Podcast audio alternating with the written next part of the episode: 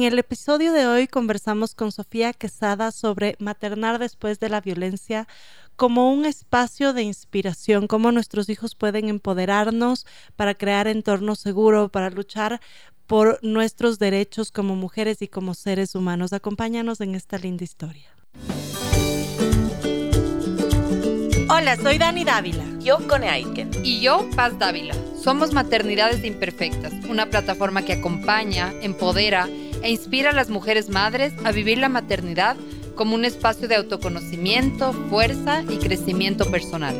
Guiamos a las madres desde la maternidad que vivimos hasta la que queremos vivir. Nos interesa reescribir las historias de las mujeres madres reflexionando y visibilizando maternidades reales, honestas y diversas alejadas de los juicios y los dogmas que pesan sobre nosotros. Queremos guiar a las mujeres a encontrar su propia voz en la maternidad, a ponerla a su favor y a convertirla en una experiencia de poder y de equilibrio. Nos ilusiona acompañarte a florecer en la maternidad. Bienvenidos. Hola, hola. Bienvenidos a un nuevo episodio de Maternidades Imperfectas. Nos encanta tenerte aquí acompañándonos una vez más y permitiendo que a través de tu escucha podamos seguir acompañando, empoderando e inspirando a las mujeres a vivir su maternidad como un espacio de fuerza y crecimiento personal. Recuerda que nos puedes encontrar en Instagram, Facebook y YouTube como Maternidades Imperfectas. Hoy estamos aquí gracias a 101.7 Radio Sucesos. En Quito nos escuchas por la señal de 101.7 y desde cualquier parte del mundo en www.radiosucesos.fm. Soy Dani Dávila y estoy súper contenta con estar junto a ustedes. Bueno, hoy venía con un tráfico tenaz, pero logré llegar. Y nada, súper contenta el tema de hoy. Creo que es eh, bastante fuerte, pero también bastante inspirador. Así que ya van a saber en un ratito con quién estamos. Bienvenida, Cone, ¿cómo estás? Bien, muchas gracias Dani, muchas gracias a todos quienes nos están escuchando. Hoy día tenemos un formato mixto. La Dani está en la radio, yo estoy acá, tuve que, por cosas eh, urgentes, no pude subir a la radio, pero estoy acompañándolos igual. Así que muy contenta porque este es un tema que teníamos hace eh, bastantes meses en carpeta Em, me encanta porque cuando aparecen estos temas, siempre con la Dani y la Paz estamos buscando en redes o en, páginas que leamos acerca de maternidad, eh, referentes, mujeres que nos inspiren, historias que nos, nos llamen. Y cuando conocimos a la Sofi, yo me acuerdo haberles mandado a las chiquillas un, un artículo que hablaba de ella y de lo que ella ha vivido y es mucho más de, de, lo que hoy día podemos hablar. Hoy día creo que vamos a hablar de varios temas, entonces para nosotros es súper, súper inspirador tenerte, Sofi. Bienvenida a Maternidades Imperfectas. Preséntate a la comunidad para que te puedan conocer. Bueno, hola a todas. Muchas gracias por la invitación. Muy feliz de llegar a Ecuador. Em, y sí, soy una em, mamá y fotógrafa argentina que desde hace cinco años vivo en Berlín y estoy muy feliz de poder charlar hoy con ustedes un poco sobre la maternidad y, las cosas que nos suceden también. Qué lindo, qué lindo, Sofi, bienvenida. Eh, bueno, como, como algunos ya han visto y los que no, pues hoy día queremos hablar un poco sobre maternar después de la violencia. Hace algunos programas también habíamos conversado sobre la violencia. Sabemos que en Ecuador eh, siete de cada diez mujeres son víctimas de violencia. Eh, creemos que en la región también hay como todavía esta problemática, además en el mundo entero, pero también hay países de pronto como, como en Europa, que es lo que ya nos va a contar la Sofi, que tienen políticas un poco más marcadas para eh, apoyar y amparar a las mujeres que son víctimas de la violencia. Ahora creo que hemos hablado un montón de eso, pero también nos hacía un poco ah, como falta hablar de qué pasa cuando hay un hijo de por medio, cómo podemos... Eh, no sé, entre, entre que reaccionar, desnaturalizar, eh, cómo, cómo podemos también salir adelante. Y a mí me gustaría un poco, Sofi, que nos cuentes de dónde nace esto de maternar después de la violencia. Cuéntanos un poco de tu historia. Bueno, como dije, yo vivo hace cinco años en Berlín. Em, estaba en pareja y bueno, me convertí en mamá y comenzaron algunas situaciones de violencia. Creo que es importante que hablemos de esto porque no es un caso único y no es un caso aislado. Y mm, por suerte cada vez se está hablando más de esto, pero hoy me gustaría que lo charlemos desde, no desde un lado de victimización, mm. sino desde un lado de cómo las mujeres nos empoderamos y cómo en comunidad con otras madres y mujeres logramos como afrontar estas situaciones que son más normales de lo que imaginamos, lamentablemente. Em, hubo situaciones de violencia física y psicológica. Creo que la violencia psicológica en particular es una violencia que está totalmente naturalizada.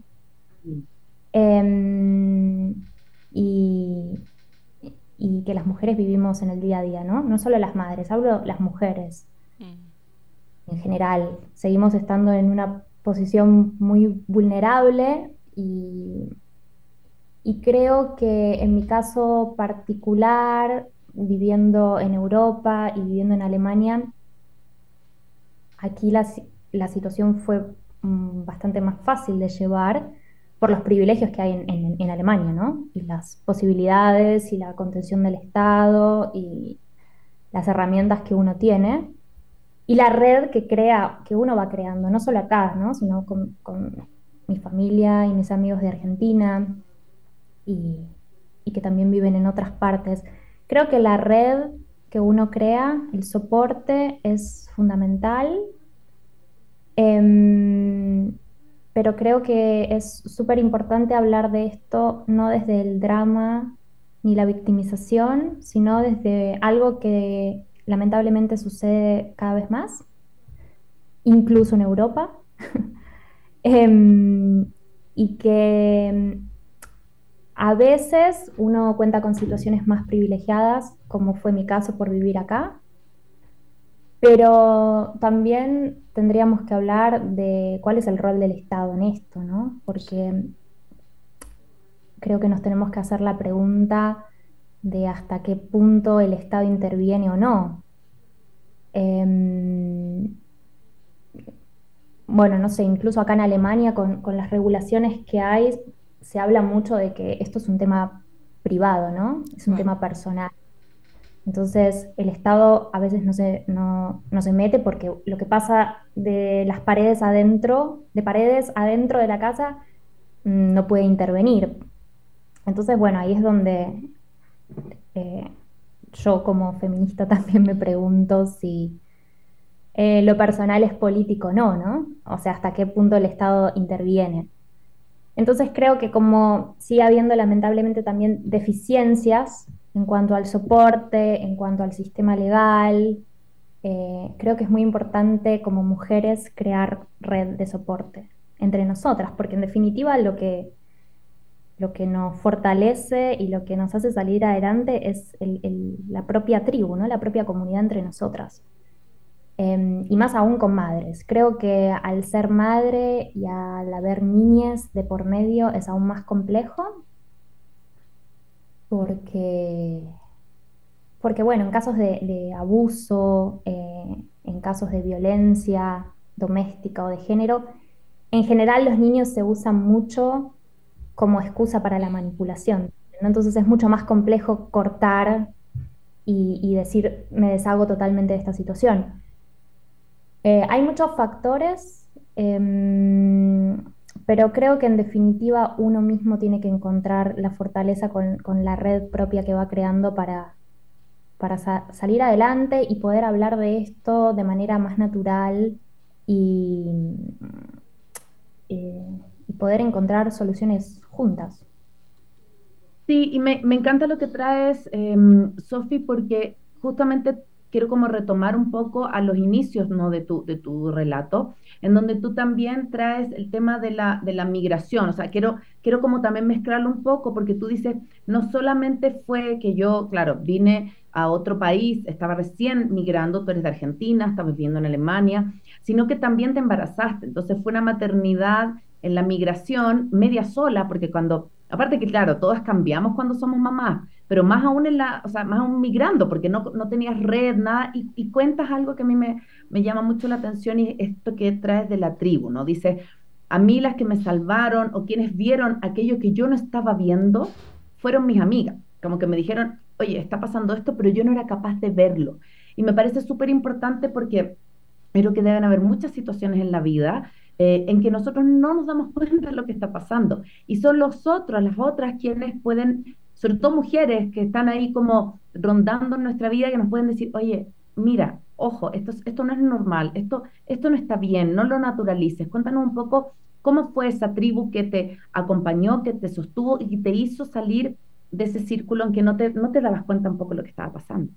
Bueno, claro, el tema de la maternidad y migración es como un combo explosivo, ¿no? Eh, es como demasiado, demasiado intenso. Em, migrar, por supuesto, trae un montón de, de emociones y de incertidumbre y, de arrancar de cero, sumado a la maternidad, que es todo una novedad, es todo una experiencia que uno desconoce y que va aprendiendo en el proceso y es verdad que al comienzo cuando uno no tiene una red fuerte como la que tiene en su propio lugar, es complejo. Para mí el clic para comprender que la situación de violencia no podía seguir sosteniendo fue justamente una visita de dos amigas de Buenos Aires que vinieron eh, a mi casa los primeros meses en que mi bebé había nacido vinieron a visitarme, a, conocer a mi hija y bueno, a hacer un poco de soporte también. Y bueno, vieron la dinámica que había en mi casa y se dieron cuenta de que eso no, estaba bien, de que yo no estaba bien. Eh, y me, sí, me, dijeron directamente que era una situación peligrosa, ¿no? Y, y claro, yo con todas las emociones de, de madre primeriza, de dar el pecho, de, del día a día que, es caótico, yo no podía identificar que en realidad estaba naturalizando situaciones de violencia. Eh, y fue de gran ayuda que mis amigas estuvieran ahí. Por eso creo que, que, la red es importante, ¿no? que el soporte es fundamental, porque también como madres nos aislamos mucho, sobre todo los primeros meses donde uno tiene miedo de salir con el bebé a la calle, donde todo es una novedad, todo es un estrés, nos duelen los pechos, es como mucho, mucho, mucho todo. Emocionalmente eh, también es demasiado. Entonces, em, fueron mis amigas las que, las que como buenas amigas me dijeron, Sofía, esta no sos vos, esta situación no puede pasar, es una situación riesgosa. Y fueron ellas las que encontraron eh, recursos en, Berlín que, podían ser una buena opción para ayudarme y encontraron algo que se llama como Frauenhaus en alemán, que significa como refugio de mujeres, donde eh, las mujeres pueden acudir solas o con hijos cuando tienen situaciones de violencia. Que bueno, quiero decir, ¿no? Esto es otro de, de, las cosas, de los privilegios que tiene Alemania, ¿no? Donde hay lugares donde uno puede acudir gratuitamente y protegerse en, una situación así. Pero bueno, fue información que mis amigas encontraron estando en Berlín, ¿no? Como las mejores amigas que una podría imaginar. Em, y, bueno, fue, fue también una... Yo no creo que no era capaz, no estaba del todo presente como para poder decidir sola, ¿no? Mm. ¿Qué hacer con una bebé tan pequeña? Em, mi, bebé, mi, bebé, tenía cinco meses, o sea, estoy hablando de, algo muy, de un momento muy intenso como madre primeriza. Muy vulnerable también. Claro.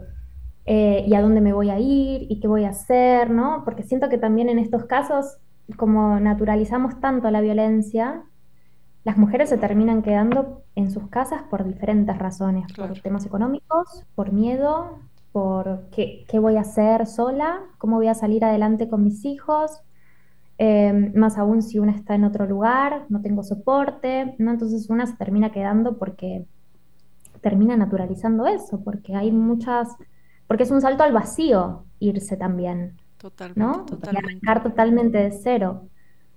Em, fue, fue un periodo complejo, fue un mm. periodo muy complejo de de muchas preguntas, de mucha incertidumbre. Em, pero bueno, creo que, en ese momento realmente comprendí que, sí, que había que hacerlo. que no solo tenía que protegerme a mí, sino que tenía que proteger un bebé. Y Alemania, como dije, tiene muchos, muchas herramientas, ¿no? No solo este refugio de mujeres, sino que tiene em, desde apoyo financiero hasta social, hasta asesorías gratuitas, em, no sé, comunidades de mujeres donde uno puede hacer soporte. En ese momento también retomé terapia con mi psicóloga de Buenos Aires. Quiero, decir, encontré como muchas herramientas, muchas herramientas em, que, me, que me ayudaron, pero también creo que es importante darse cuenta que hay que aprender a pedir ayuda. Y mm. para mí eso fue algo muy complejo, ¿no? Era como, toda mi vida fui como muy autosuficiente y puedo hacer las cosas sola y, y creo que la, maternidad y esta situación de violencia también me puso en un lugar tan vulnerable de, tener que reconocer que necesitaba pedir ayuda y que no está mal. Claro, claro. Eh, Sofía, en ese sentido hablas, claro, justo ahorita topaste dos temas súper eh, interesantes, que es el de desnaturalizar la violencia y que tenías una, una hija, ¿no? Recién nacida. Y yo creo que, por ejemplo, algo que me pasó mucho a mí es con, con el EMI, que no quieres repetir patrones, no quieres que naturalice, la, o sea, en este caso tuyo, ¿no? La violencia y de alguna forma comienzas como a sanar para ellos, como hemos hablado en otros programas, pero también como a, formar un entorno seguro. ¿Tú crees que para ti tu hija fue esa, también, además de que tus amigas te, te pudieron apoyar y ser tu red de apoyo, fue esa inspiración eh, para, para que ella no, no, normalice lo que para ti estaba normalizado? ¿Cómo crees que la maternidad te dio esa fuerza para salir adelante? Yo creo que las madres siempre tenemos fuerza para salir adelante porque no hay otra opción, mm. ¿no? Como em, es el...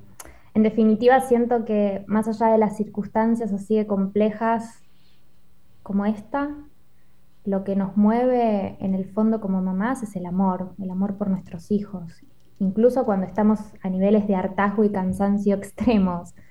Em, y el amor por mi hija me dio la fuerza también para seguir, además de todo el soporte que, mencioné, ¿no? Es, em, uno quiere crear una realidad lo más eh, amena posible, lo más segura posible, em, quiere tener tiempo con su hija para compartir en un contexto seguro y creo que eso fue lo que, lo que también me, me movilizó para, para poder salir adelante y para encontrar otras soluciones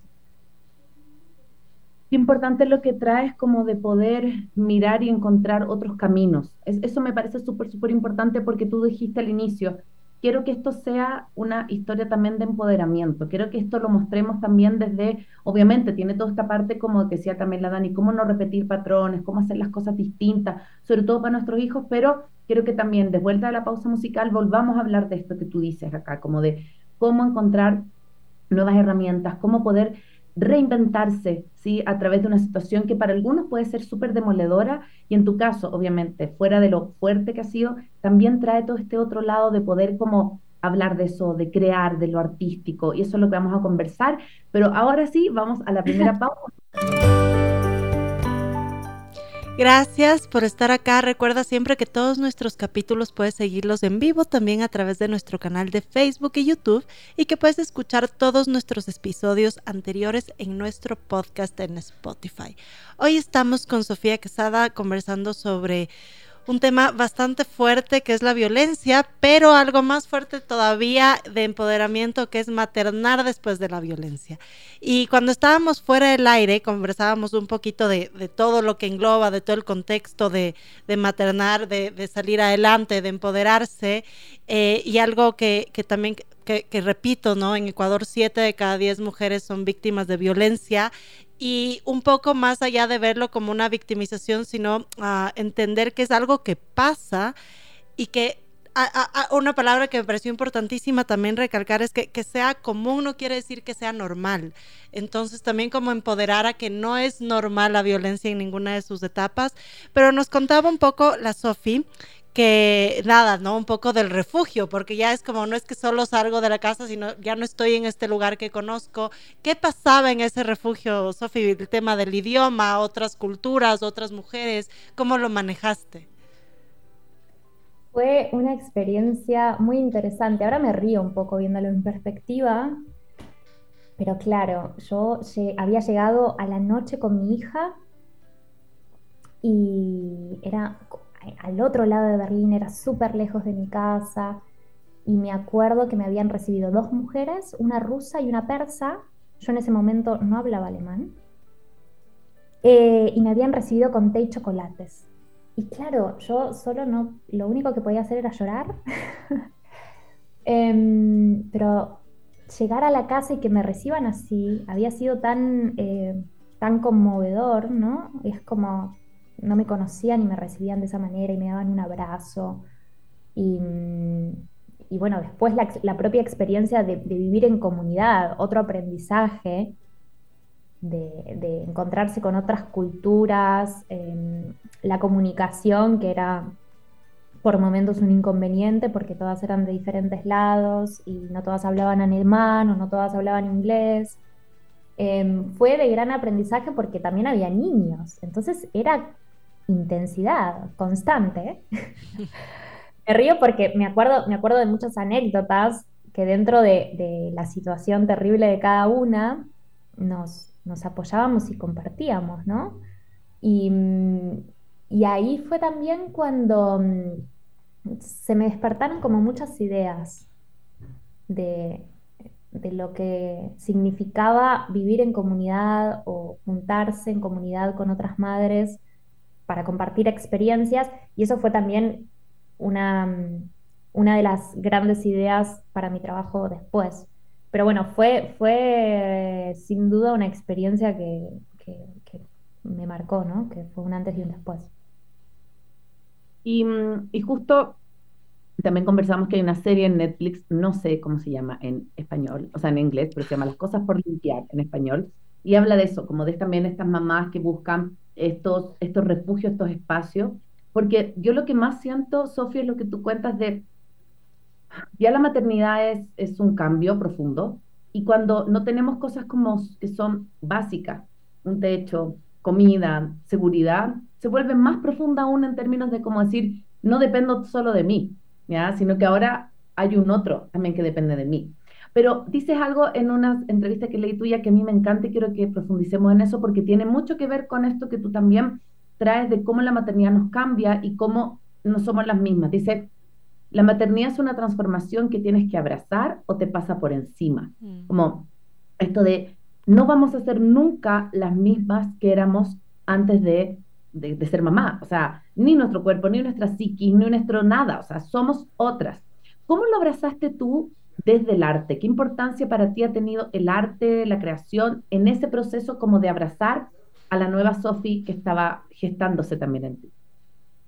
Bueno, la maternidad es una transformación radical para todas, no importa las circunstancias. Em, sin duda no soy la misma, no solo por esta experiencia, sino porque, bueno, es una experiencia arrolladora a todos los niveles, maravillosa y caótica, Em, y, creo que si uno no la abraza, puede ser demoledora, ¿no? Es como uno tiene que aprender a adaptarse, a ser flexible, a, ser amorosa y, comprender los ritmos, porque son en definitiva otros ritmos, mm. que a mí me costó mucho como a, muchas mamás, ¿no? Eh, eh, y esto de comprender y aceptar que uno pierde también tiempo personal, Em, y que en parte, sobre todo el primer tiempo que es muy demandante, uno, su vida son sus hijos, ¿no? O sea, al, comienzo es real que eso sucede, sobre todo cuando uno no tiene soporte. Em, creo que el arte para mí fue un súper canalizador. Primero porque soy fotógrafa y porque, bueno, me gusta sacar fotos, ¿no? Es mi trabajo pero creo que la maternidad, entre todas las facetas que me hizo descubrir como mujer, sacó la parte más creativa que no había tenido mucho tiempo.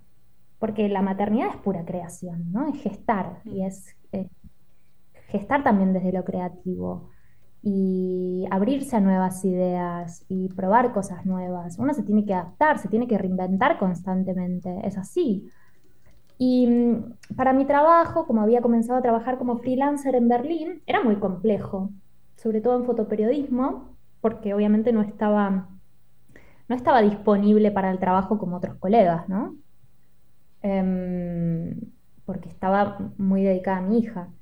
Entonces, claro, me llegaban propuestas de trabajo y tenía que decir que no porque no podía, porque eran horarios o días que, no encajaban con, mi día a día de mamá. Entonces, al comienzo yo estaba como muy frustrada porque digo, mi vida profesional se terminó, mm. no, no puedo hacer nada más. Em, y era porque estaba viendo la maternidad como un impedimento, pero ¿qué pasa si vemos la maternidad como un punto de partida, como como no un obstáculo, sino como el eje de mi trabajo. El eje de mi trabajo ahora tiene que ser la maternidad porque es lo que estoy viviendo y porque mm, no soy la única y porque siento que un montón de madres al comienzo estamos totalmente paralizadas creyendo que nuestra vida profesional se terminó, sobre todo en, el arte o en lo artístico, que es muy... Eh, que es un mercado y, un mundillo muy eh, selectivo, eh, donde si uno tiene más de 30 años y no es soltero, y no es, eh, sí, y tiene hijos, como que su, vida profesional está totalmente em, parada. Entonces, comencé a pensar que la maternidad tenía que ser el eje de mi trabajo y se abrieron caminos eh, impensados e increíbles y encuentros con mujeres y madres que, em, que me aportaron un montón de ideas y que me permitieron descubrir también, incluso como fotógrafa, otra, otra faceta de mi trabajo. Qué mm. lindo, qué lindo lo que traes a, a colación porque se me hizo la piel chinita además, ¿no? Porque es lindísimo como Sí, o sea, en realidad yo sí siento que a mí la maternidad me cambió la vida y me cambió, o sea, me, hace hacer muchas otras cosas que antes yo no pensé que era capaz de hacer, desde lo artístico hasta estar hoy en maternidades, eh, como usar estos espacios que, como le digo siempre a la CONE, como terapia y que, y que es lindo porque esto no existiría como, esto, esto repite la CONE siempre, esto no existe si, si no hay nuestros hijos, ¿me entiendes? Y, y qué lindo que eso también haya sido este este punto de partida, nosotros también hablamos mucho del tema de la conciliación eh, desde, desde diversos puntos, ¿no? O sea, si trabajas en un lugar eh, con un horario, con un sueldo, quizá que a veces, eh, no, no, sé si decirlo que es más fácil, pero por lo menos sabes que a fin de mes como contaste con ese sueldo y sabes un poco cómo organizarte. Pero yo, claro, desde el lado artístico, si te dedicas al arte como, como profesión, también yo me imagino que era bastante complejo, porque llegaba un punto en el que, como dices, habían cosas que no podías como, como aceptar, ofertas que no podías aceptar, aceptar pero ¿cómo, ¿cómo manejabas eso? ¿Cuál fue tu, tu, red de soporte ahí? Porque me imagino que tú no vivías tampoco con tu familia, el tema económico es algo súper importante cuando tiene un hijo, entonces a mí me encanta que, podamos inspirar a a que sí se puede y que nuestros hijos son ese punto de partida para, para crecer también profesionalmente, pero cuando hay estas problemáticas, ¿cómo, ¿cómo tú lo manejaste para poder darle una vida a tu hija digna, con alimentación, con etcétera, y también poder ejercer tu profesión? Bueno, uno tiene siempre la presión del tema económico, sobre todo las madres solteras. Mm. Es como eh, en algún punto genera un estrés, porque uno quiere hacer lo que le gusta, pero al mismo tiempo tiene que ganar dinero. Em, creo que juntarme con otras madres fue un gran punto. Busqué, intenté buscar opciones aquí en Berlín y, mm, y, en ese momento yo ya conocía como una organización que se llama Carne Kunst, eh, que es una iniciativa feminista em, que trabaja mucho con, mujeres latinoamericanas e hispanohablantes. Y, y, tiempo después, esto sucedió mucho, bastante tiempo más después de, mi paso por el refugio de mujeres, me sumé a una residencia de madres Eiges, que era también una idea un poco alocada, intentar crear y, convivir junto con mujeres y niñas de diferentes lugares.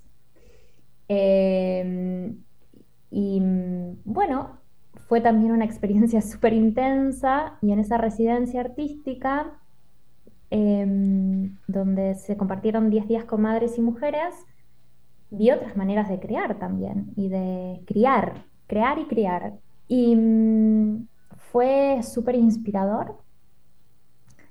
Y ahí fue también donde me di cuenta de que había que trabajar con otras madres. Em, y buscar también eh, los propios caminos, ¿no? Perder el miedo a eso. Como dije, la vida en Alemania en, en, algún punto es mucho más sencilla porque hay más privilegios, ¿no? Hay más opciones, hay más soporte del Estado. Pero por otro lado, creo que incluso si uno vive en, trabaja en relación de dependencia, creo que los empleadores no están preparados para darle el tiempo a la madre, el tiempo que necesita mm. para compartir con su hijo y para criar, ¿no? No sé cómo será en Ecuador, pero en Argentina, por ejemplo, creo que luego de, eh, de los 90 días uno tiene que volver a trabajar y estamos hablando de dos meses, dejar a un bebé de dos meses con alguien para ir a trabajar o madres que se sacan leche en los baños del mm. trabajo, ¿no? Quiero decir, la sociedad, incluso en este tiempo donde hablamos más de maternidad, no está preparada para dar el espacio que la madre necesita con su hijo. Entonces necesitamos crear los espacios nosotras. Em, en Alemania el privilegio es que una madre puede estar 14 meses con su hijo después de dar a luz, lo cual es impensable ganando una parte de su sueldo. Em, el privilegio es otro, ¿no? Por eso digo. Pero de todas maneras, siento que, que, la mayoría de los lugares y la mayoría de los empleadores no, no están preparados, no se, no se ofrece una, una oportunidad de crianza respetada. Em, entonces, ¿cómo, ¿cómo podemos pretender crear maternidades em, sanas y alegres si, no, si estamos todo el tiempo bajo una presión de una sociedad que nos impone eh, em, salir a trabajar, ser productivas, ser buenas madres, tener paciencia, vernos bien? Es como, siento que la sociedad todavía no está preparada para esto que tenemos que trabajar mucho aún, pero que sobre todo mm, nosotras como mujeres o como madres tenemos que crear nuestras propias redes de soporte. Encontrar nuevos caminos. Mm. Porque yo siento que, mm, más allá de lo que tú decías, de los privilegios o de los espacios como en que el Estado apoya o no a la maternidad, también es un espacio en donde tú te reinventas y tienes que buscar esos soportes. O sea, yo también soy mamá migrante igual que tú, llevo ya siete años viviendo acá en Ecuador y hoy me siento tranquila porque sé que es, no sé, si tengo algo que hacer, tengo personas que van a poder acompañarme. Recién me cambié de casa, por ejemplo, y tuve quien me cuidara a mis dos hijas cuando eso pasó. Pero eso pasó después de siete años. Entonces, como que eso en los primeros años es súper difícil. Bueno, volvemos a la última parte de este episodio. Recuerden compartir esto con quienes crean que les puede interesar para que podamos seguir compartiendo este espacio de autoconocimiento y bienestar materno. No olviden ponernos cinco estrellitas en Spotify, con eso siempre nuestro podcast crece y puede llegar a más y más seguidores en todo el mundo.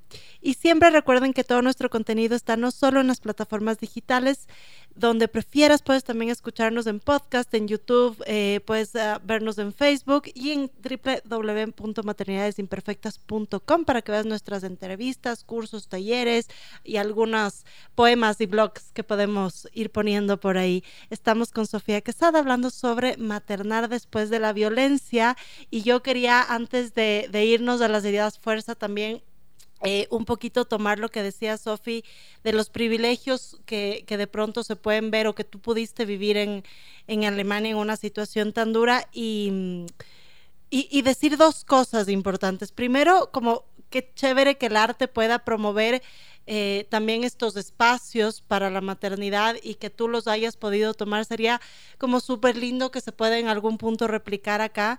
Y luego también algo que es súper interesante y que lo digo en cualquier contexto y más aún el que estamos hablando, que, que el vivir estos privilegios... Eh, en lugar como de, de, cerrarnos los ojos a lo que está pasando a nuestra realidad latinoamericana, sean también como ese impulso para promover políticas, para promover espacios, para socializar y, e impulsar nuevas eh, leyes que, que, aporten y apoyen a las mamás, pero no solo leyes, sino también un poco de, de concientizar a, a organizaciones, empresas y nosotras como mamás también para saber que somos esa tribu eh, y esa red de apoyo para muchas mujeres que seguramente lo estén necesitando. Así que yo quería agradecerte antes de, cerrar con las ideas fuerza porque creo que eso nos hace falta y me encanta cómo pusiste esta situación en, este espacio como de empoderamiento para poder promoverlo también aquí. Pero, pero bueno, Cone, cuéntame, ¿tú, ¿tú qué te quedas hoy con después de este lindísimo episodio?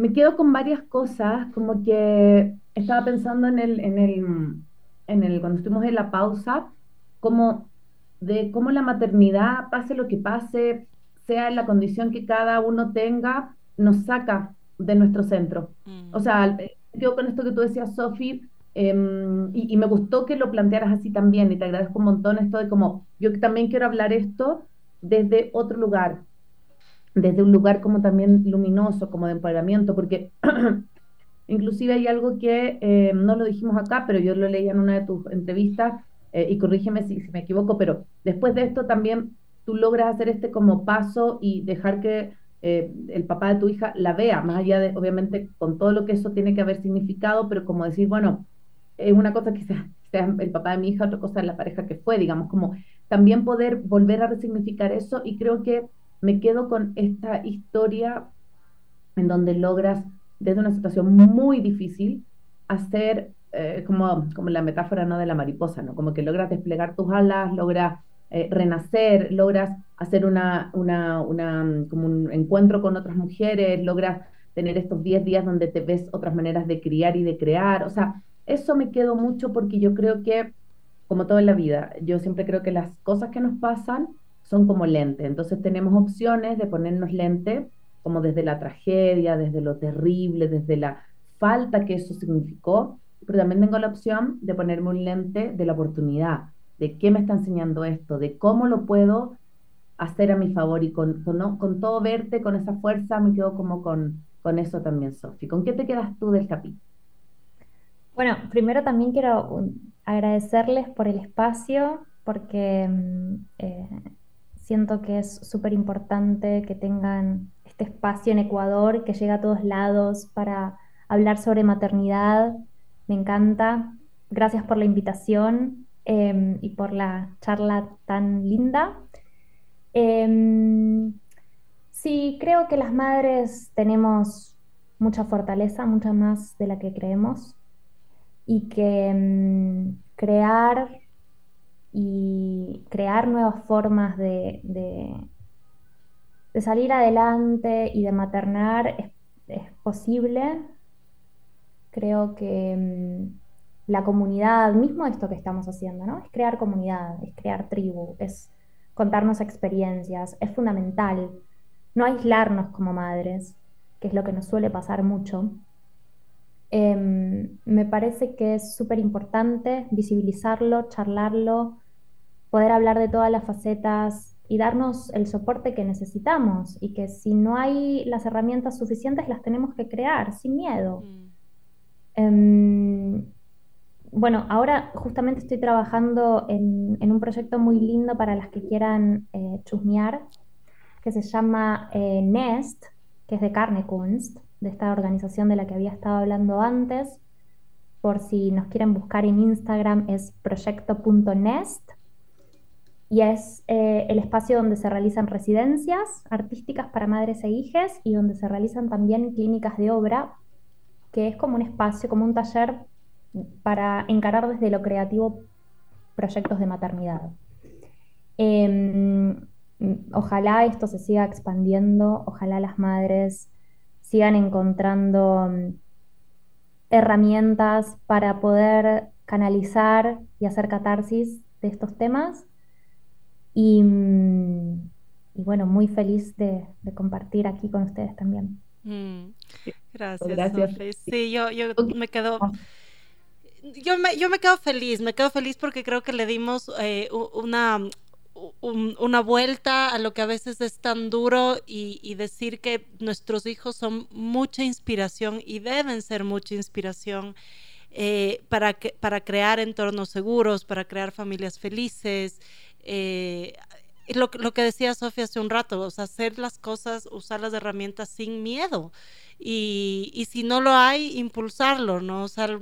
Yo creo que a mí me pasó algo bastante similar cuando cuando me quedé embarazada y justo tú decías como hay mujeres que se, que, que se extraen la leche en los baños de sus oficinas y, y, a mí me pasó y fue eso, y claro, es algo de lo que no se habla tanto y, y fue súper triste y fue súper duro y yo le llevaba a mi esposo llorando ese día, quería renunciar y era mucho esta vergüenza de cómo yo pido estos espacios, empezando como desde ahí el saber que, que tenemos el derecho de pedirlo y, y que si no hay tenemos que luchar y, pelearla porque tanto nosotros como nuestros hijos merecen estos espacios seguros. Entonces me quedo como con ese impulso de que a través de las herramientas que tenemos, que creo que maternidades es muy, muy, muy poderosa, también impulsar estos espacios para las mamás. Mm. Sí, y que, que, en definitiva, ¿no? El, el, programa también, ¿no? Está encarado desde maternidades imperfectas, ¿no? Mm.